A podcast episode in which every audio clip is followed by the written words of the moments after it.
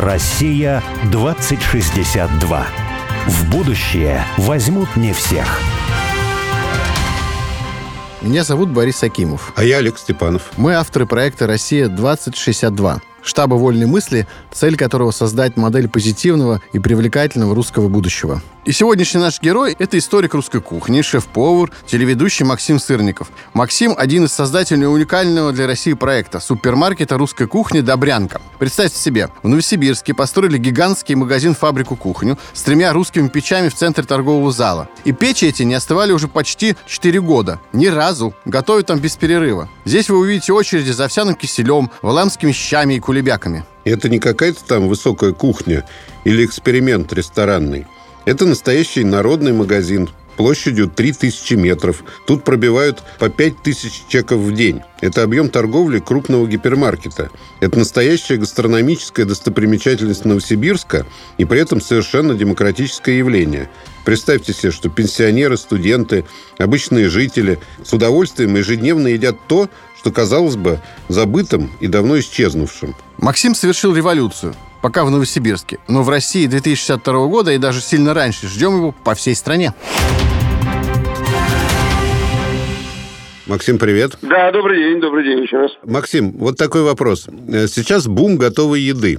И все сети супермаркетов расширяют отдел кулинарии, процветают там разные братья Караваевы. Обычно mm-hmm. эта еда никак не связана с русской кухней. А что, в русской кухне вот нечего использовать для готовой кулинарии? Или э, русские готовые блюда не имеют коммерческой перспективы? Нет спроса? Мы в Новосибирске, в Добрянке просто доказали своим замечательным коллективом, что как раз-таки наоборот, как раз-таки русская еда, она может быть абсолютно востребована как готовая еда в э, магазине. Соответственно, у нас и называется супермаркет готовой еды. Добрянка. И мы не просто готовим там э, сырники, запеканки, мы еще готовим в русских пищах. То есть вы представьте себе, что а, вот те самые традиционные русские технологии даже, не просто блюда, а технологии, такие как томление, запекание в дровяной печи, тушение, вот э, изначально в русском душение, как говорили когда-то и писали когда-то. Все это у нас делается и продается весьма успешно. На сегодняшний момент наш ассортимент вот только а, того, что мы в печи делаем, это 280 позиций. Вот представьте себе 280 блюд, которые готовятся только в русской печи. Это очень круто. А еще помимо этого вне русской печки тоже многие русские ну, конечно. блюда Ну, примерно столько же, столько же примерно.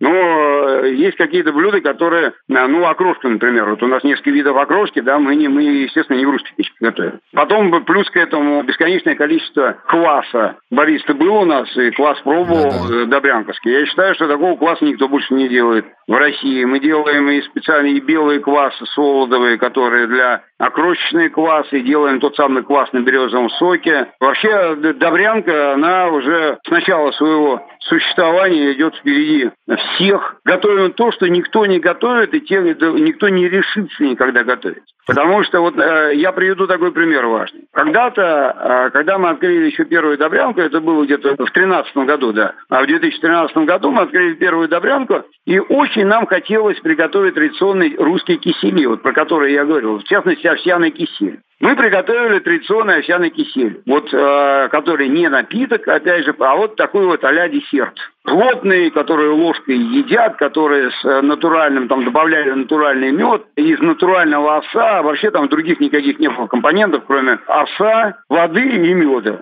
Естественно, конечно, народ не знал, что это такое. И у нас покупали, ну дай бог, чтобы там одна-две упаковочки 200-граммовые э, брали в день. Мы начали пропагандировать этот наш кисель. Мы начали делать разные варианты, мы начали делать с ягодами, мы начали делать со сливками, угощали людей. Не жалели, что называется, ни сил, ни средств на то, чтобы просто дегустации устраивать. Так вот, прошло с тех пор 9 лет. У нас сейчас только один магазин в среднем день продает 200 200-граммовых банок этого киселя. За месяц две тонны, две тонны киселя один магазин продает. Совершенно верно, совершенно верно. Представьте себе, что это не потому, что там мы как-то что-то там колдовали над самым киселем. Ну, как мы его готовили, так мы его и готовим, только ассортимент увеличили. А так тот самый простой кисель, на самом деле, наиболее востребованный. Это потому, что мы людям объяснили, мы объяснили и дали попробовать. Они не просто где-то услышали какую-то вот сказку, так сказать, там про кисельные берега. Они попробовали, они поняли, что это вкусно, это полезно. А кроме того, это не имеет никаких аналогов. Нигде в магазине больше этого не попробовать. Вот последние годы, правда, я уже вижу, что овсяный кисель, например, в Москве продается там в каких-то вот э, сетевых... Ну, то есть вы дали толчок уже? Ну, безусловно. Но нам, нам с этого как бы мы убыли-то нету. Я, например, меня радует то, что вот в Москве переняли, потому что, ну, вот Добрянка, она сработала в данном случае не только, ну, как бы на коммерческую выгоду. Понятно, что в любом случае супермаркет – это коммерческое предприятие. Но мы еще и в данном случае выступаем как пропагандисты национальной, традиционной вкусной, правильной и здоровой еды. Я бы даже назвал вас как-то более пафосно, что ли, таким культурно-гастрономической институцией. Ну, можно и так сказать. А ты знаешь, вот эта институция, она...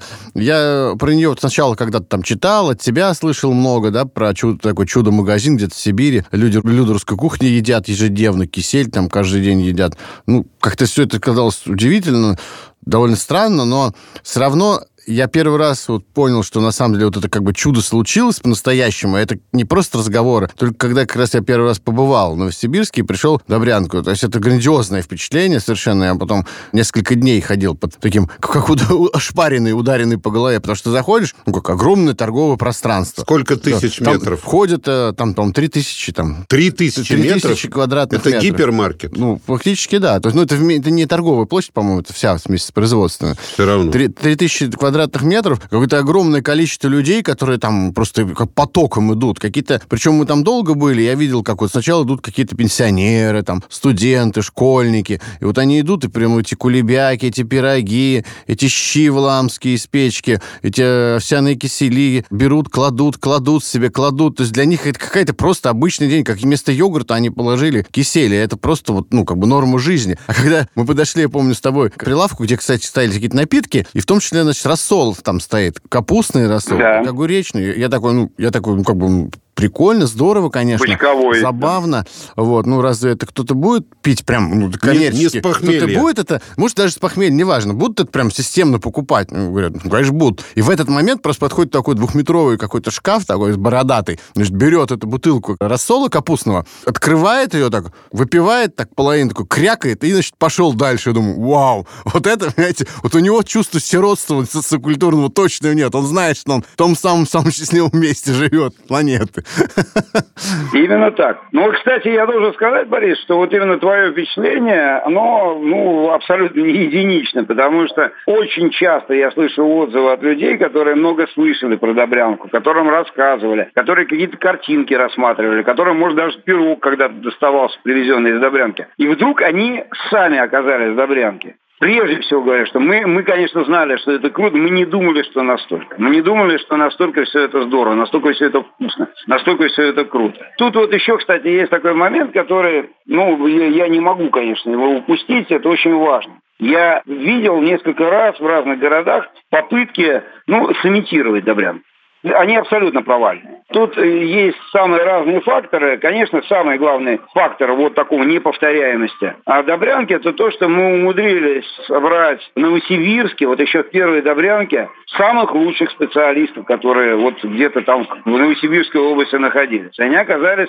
лучшими в стране, я абсолютно вот в этом уверен. Я не видел больше нигде такой сосредоточенности, такой концентрации специалистов высочайшего уровня, какие оказались в Новосибирске. В данном случае это не просто такой комплимент, так сказать, там, дежурный коллегам моим дорогим, но это просто констатация факта. То есть э, пекари высочайшего класса. Вот прямо 10, 15, 20 девчонок, которые у нас в костях составляли еще э, там первая добрян, когда мы ее делали, это просто вот собранное там с каких-то окрестных, из ресторанов, из пекарен. А я помню, ты рассказывал, что вы не только местных, я помню, даже там из, из Риги к вам переезжали да, повара. Приезжали, да, приезжали. Ребята приезжали, помогали технологи, да, нам еще повара приезжали, в том числе и из э, Латвии на первых этапах. Сейчас мы, вот как-то обходимся уже своими сибиряками, веками, слава богу, в общем, это самое. Действительно оказалось, что, ну, я уж не знаю, так сказать, божий промысел или, ну, просто, так сказать, там вот такая случайность, которая помогла сделать нечто неповторимое. Макс, слушай, а мне вот во всей этой истории, знаешь, что удивляет и что мне непонятно? Вот э, я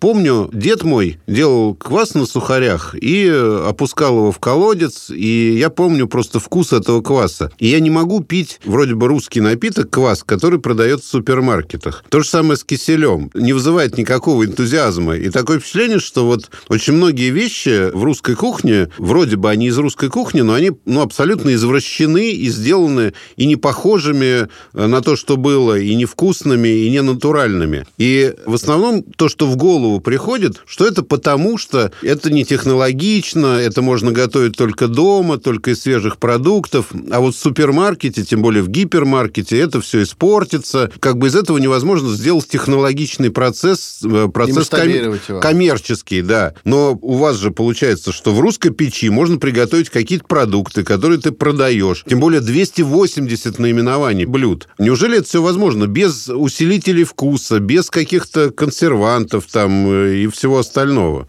Это же какой-то просто конечно, технологический конечно. переворот на самом деле. Вот эти вещи, ну, в этом случае надо каким-то образом тиражировать просто. Это действительно, это революция покруче, я не знаю, там, покруче Илона Маска. По поводу усилителей вкуса, у нас вообще запрещено на кухню заносить вот все эти глютаматы и так далее. То есть э, категорически не используются никакие. В каждом офисе Добрянки на каждой нашей точке, так называемое, висит правило работы Добрянки, в которых это отдельной строкой прописано. А что касается консервантов, ну, во-первых, у нас такая очень счастливая возможность есть, поскольку действительно продукция пользуется спросом. Как правило, готовится столько, чтобы к концу рабочего дня все было продано. То есть остатки минимальные на прилавке. Если вы зайдете в Добрянку уже где-то там, предположим, работает она до 10 вечера, если вы зайдете уже полдевятого, то, как правило, по прилавке уже осталось уже что-то совсем незначительное, что люди забирают, просто пробегая мимо. Чтобы ни в коем случае не оставлять, например, ту же выпечку, там пирожки, пироги на следующий день. Это у нас исключено абсолютно. Прогресс на месте не стоит, есть возможность, например, там вакуумации,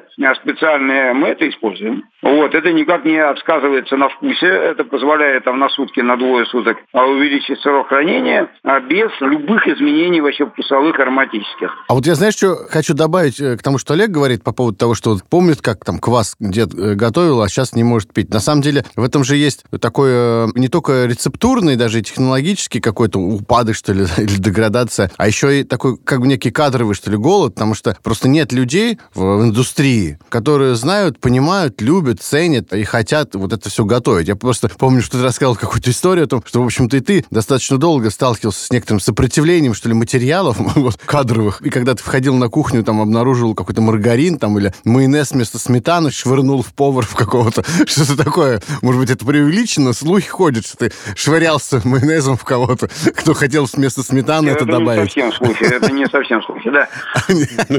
Да нет, э, сопротивление понятно. Тут э, от этого тоже никуда не деться. Люди все как бы добрые и хорошие. Другое дело, что иногда бывают инертными. Ты понимаешь, что вот человек, который проработал там 30 лет в общественном питании, особенно там таком позднесоветском и постсоветском, объяснить ему, что готовить надо без маргаринов, без улучшителей, без усилителей вкуса там и так далее, а убедить его достаточно сложно бывает часто. Ну, достаточно часто. Здесь, конечно, когда вот такое массовое производство, все равно соблазн сэкономить на продуктах, он всегда все равно всегда есть купить, так сказать, там э, какое-нибудь не совсем масло, купить какое-нибудь там не совсем мясо, заменить, чтобы было подешевле, чтобы было попроще. Конечно, такой соблазн всегда есть и всегда будет. Я могу, так сказать, там этим возмущаться обстоятельствам сколько угодно, но это, это просто в логике вещей. Надо людям тоже идею это доносить и убеждать в том, что прежде всего давайте не будем как все. Давайте не будем как какой-то, так сказать, там хлебобулочный комбинат, который идет на любые хищения, покупает какую-то непонятную муку, засовывает туда улучшитель, чтобы она хоть как-то поднялась, эта мука, вот это пальмовое масло, которое вот я не могу, например, например, сам есть всю эту выпечку с э, пальмовым жиром просто по той причине, что потом мне где-то час-два примерно я чувствую этот вкус неприятный во рту. Знаешь, еще, еще меня чем поражает Добрянск в таком философском даже смысле? В том смысле, что когда люди вполне себе даже могут быть приятные, могут быть даже интеллектуальные и одновременно патриотичные, такое тоже встречается. Вот, они рассуждают о том, что ну, было там бы хорошо, там, ну, например, чтобы мы там как-то осознали свои корни, было бы здорово преодолеть вот это социокультурное сиротство и понять, что вот мы все тут русские люди, объединены русской культурой. Русская культура, она состоит из таких-то там явлений, так-то характеризуется. И каждый день мы встаем с утра, и эти явления русской культуры, они формируют нашу жизнь, они часть нашей жизни. Но все было бы здорово, ну, конечно, это невозможно. Или, ну, это просто фантазия. Это какая-то утопия. Вот. И для меня, и про кухню, как тоже такую большущую часть русской культуры, тоже так же говорят. Ну, понимаете, здорово было бы, если бы люди ели кулебяку. Ну, вы понимаете, все хотят паназию, вот, все хотят корейский фастфуд. Ну, что вы сделаете? Такая вот у нас молодежь, вот а, такие-то у нас Да, ну, ну, это оправдание. Нет, э, не, никто, а кто, кто-то какие-то опросы устраивал, что ли? Ну, так вы предложите, дайте попробовать. Я еще раз вернусь э, к тому, о чем говорил, когда упоминал кисель. Дайте людям попробовать. Объясните, что это такое. И дайте попробовать. Да, я как раз поэтому говорю, что меня это совершенно образом восхищает и, и в философском смысле обнадеживает. То есть внушает такой, я бы сказал, даже антологический оптимизм. Потому что вместо экзистенциальной русской тоски приходит такой антологический русский оптимизм. Жажду что, киселя. Да, потому что здесь не, дело не только в киселе, как во вкусе, а в киселе как в символе, да, освобождения, что ли. Это как символ освобожденной гастрономической территории. Вот вы берете и освобождаете своим киселем, своими кулебяками раками, своей русской печью территории, и оказывается, что там такая бурная жизнь расцветает потом, потому что все же думали, там же потом все заглохнет, все будет невкусно, никому это будет не надо. Ну как? Очереди стоят каждый день, по пять тысяч человек это все покупает. То есть это в этом смысле совершенно такой вот проект, я бы сказал, что ли, флаг, символ. Его надо прям поднимать и идти. И на самом деле он потом начнет заражать, мне кажется, не только гастрономию, а вот в другие какие-то культурные явления. Ну, возможно, да это бог, чтобы так было. Это освобождение, освобождение слова свобода. Да, вот я хочу хочу себя чувствовать свободным. Я не хочу зависеть от придуманного где-то за океаном какого-то такой вот э, матрицы, которая предполагает и навязывает мне какую-то вот определенную пищевую схему. Утром съешь э, куриных крылышек, а в обед съешь гамбургер, а вечером тоже что-нибудь так такое, вот э, суши поешь какие-нибудь этим самым. Вот я не хочу зависеть от э, этого. Я хочу... Днем фубо вместо щей. Утром вместо сырников хлопья с молоком в лучшем случае. Ну да. А скажи, пожалуйста, все-таки ты сказал, что ну, повезло с коллективом, и вот благодаря такому уникальному да. коллективу получился проект, и что это вот повторить сложно. Но мы-то здесь как раз, понимаешь, тебя позвали не столько потому, что вот вы сделали с коллективом уникальным классный проект такой в Новосибирске, и этим доказываете, что это возможно. А все-таки как ну, символ того, что... Символ перерождения, да, символ освобождения. И поэтому очень хочется как раз научиться это масштабировать. Вот давай представим себе такую гипотетическую ситуацию. Наступило будущее, пусть не 2062 год, а какой-нибудь там 2025, ну, или какой-нибудь еще любой. Тебя назначили вот, министром еды, не знаю, министром культуры еды. Ну, в общем, как бы ты поступил, как сделать так, чтобы все-таки не только несколько тысяч, э, может быть, десятков тысяч счастливых жителей Новосибирска приобщались к э, русской еде, а чтобы мы это сделали, ну, там, 150 миллионов человек, а может быть, их будет скоро больше? Опять же я скажу, что нужно объяснять, нужно пропагандировать и не пропагандировать с высоты государства, государственный там какой-то. Вот это, э, меня, меня всегда это пугало, если у нас э, пропагандой русской кухни вдруг займется государство. Вот его в самом таком вот варианте верхнем. То есть какой-нибудь, условно говоря, Государственная Дума подпишет какой-нибудь документ о введении, так сказать, там русской кухни на территории России. Ничего страшнее придумать нельзя. Тогда мы ее потеряем вообще окончательно совершенно. Это мое убеждение абсолютно. У нас э, все-таки вот такой вот как менталитет народный наш, национальный, он в том, что то, что сверху какая-то разнарядка, она, как правило, игнорируется. Чем больше таких разнарядок по поводу русской кухни будет, тем больше захочется суши там и пиццы. Поэтому э, ни в коем случае этого быть не должно. Это должна быть очень мягкая работа такая, очень деликатная. Пропаганда ненавязчивая, но не, но не просто пропаганда на словах, а обязательно с возможностью попробовать. Вот давайте мы с детского сада человека будем воспитывать, так сказать, традиции кулинарных наших со школы, опять же, не навязывая. Не вот эти щи гнусные, которые там на, меня в детстве в советском кормили, а которые есть было невозможно, и до сих пор у моих ровесников, тем, которым ближе к 60, при слове щи, как правило, мучиться начинают. Потому что вспоминают вот эти все казенное, вот столовское, и армейское, и больничное, и вот это все очень неприятно. И если делать все правильно, если делать все это хорошо, то люди будут это любить. Вот опять же, как, как у бабушки. Вот как у бабушки. Вот возвращаясь к этой формуле. Бабушка это что-то такое, что э, чаще всего в деревне где-то находится или там где-то в каком-то маленьком городке. А вот э, кому повезло, вот а у бабушки с печкой, кому еще больше повезло, то еще и с коровой своей. И вот это как раз вот оттуда вот это все исходит. Вот это вот бабушка, та самая еда от бабушки. А ты знаешь, меня даже э, сейчас слушаю тебя, слушаю, наслаждаюсь. И опять же в таком даже не только гастрономическом, а таком социально-философском смысле, знаешь, маркетинговом, что ли, смысле, родился слоган такой для России будущего. Знаешь, такой «Россия, все как у бабушки».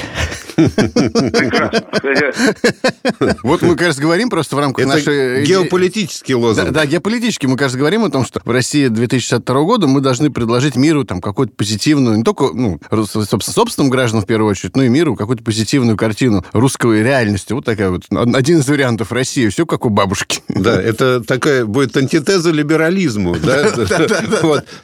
Теплый ламповый консерватизм. Да, да, да, все как Учитывая то, что вообще вот, э, ну, действительно, вот в русском сознании бабушка это нечто больше, чем просто бабушка. Всегда. Ну да, не зря император Александр Павлович что сказал, что при мне все будет как при бабушке. И вот воспринято было вот, народом вот, это позитивно. Кстати сказать, это можно вот в дополнение к твоему этому самому лозунгу, да, геополитическому, это можно просто как расшифровку дать. Ну да, да, да. Кстати, есть три слова русских, которые ну, стали международными. Это спутник, дача и бабушка. Ой, бабушка. Да, да есть еще другие слова. Погром, например. А, ну... ну, бабушка есть точно, да. Бабушкас. Бабушкас. Или как-то там говори, говорят они. Нет, бабушка. Это они да, матрешки называют. Это для радиоспутник тоже может быть такой лозунг. Все как у бабушки. Да, я на самом деле хотел тоже вспомнить, что впервые, когда я познакомился действительно с такой вот простой кухней из печки, да, э, мы с ребятами, ну, там, работали в деревне, строили ферму, сруб строили, и попали вот просто в деревню, где не было магазинов, и женщина нас кормила обедом. Прямо ухватом из печки выставляла. И это просто было... Э, вот у меня единственный раз в жизни было, когда я реально не мог встать из-за стола. Причем не только я, а все. Мы не могли остановиться. Вот мы еле-еле... Я тогда вспомнил Гелеровского, что вот мне было в детстве непонятно, когда я читал, что купцы сидели там в ресторане, когда цыганки уже выходили на сцену, да, и там трясли плечами, их мог хватить апоплексический удар. Я вот понимал, что я, я уже больше ничего не могу, никаким ничего видеть, да, что действительно может апоплексический удар хватить, но было так вкусно, что невозможно было остановиться. Ну, вот у нас с Борисом есть счастливая возможность в домашних условиях из русской печки питаться. А поэтому мы научились себя ограничивать уже с Максимом. Он у себя на Ярославщине, а я у себя на Тверской губернии, да, так что... Ну, а я заезжаю к Боре, тоже подпитываюсь иногда. Кстати говоря, э, вот надо еще, наверное, напоследок спросить э, тебя о том, что ты все больше и больше времени, сколько я знаю и вижу, проводишь у себя в Тверской области, там, на родине твоих предков, да. построил там в деревне дом, вот, и мало того, начал в этом даже уже доме себя устраивать мастер-классы печные, приглашать гостей, и тебе, да, в общем-то, глушь, да. глушь такая, может, даже больше глушь, чем та деревня Княжев, в которой я живу, вот, к тебе приезжают при этом туда люди, вот ведь, ведь приезжают же, Смотрите, да, а то обычно говорят, что... Дней недавно я сейчас в Новосибирске нахожусь, а за день до моего отъезда у меня было 32 человека на мастер 32 человека. 32, и надо понимать, что деревня это, по-моему, один дом твой или два, там, не знаю.